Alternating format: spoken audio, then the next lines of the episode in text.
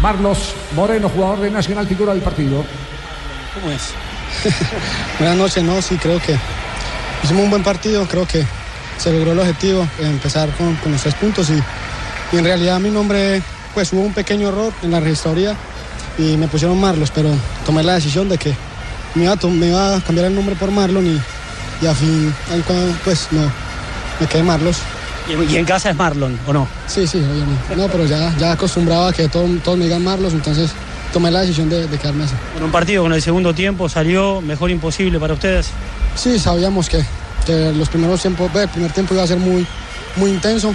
Eh, supimos aguantar y creo que en el segundo tiempo hicimos lo, lo que queríamos, contragolpear, eh, tener a veces por ratos la, pen- la pelota y creo que se dio. De mitad de cancha para adelante es un equipo así como se vio hoy, pa- para temer, tan, tan firme, tan, tan veloz, tan bueno en el uno a uno. Sí, sí, obviamente tenemos jugadores muy fuertes en, la parte de arriba, jugadores que, que en, cualquier, en cualquier momento jugando individual te pueden resolver y, y creo que planificamos bien el partido y gracias a Dios se dio. Ganar de visitantes, empezar muy bien la Copa. Sí, sí, obviamente, como te dije, creo que, logró lo que se logró lo que queríamos y gracias a Dios se nos dio la oportunidad y Dios quiera sigamos sumando. Marlon, felicitaciones. Muchas gracias. Bien destacado como la figura del partido, el chico de Manrique de la 45, Marlos eh, Moreno.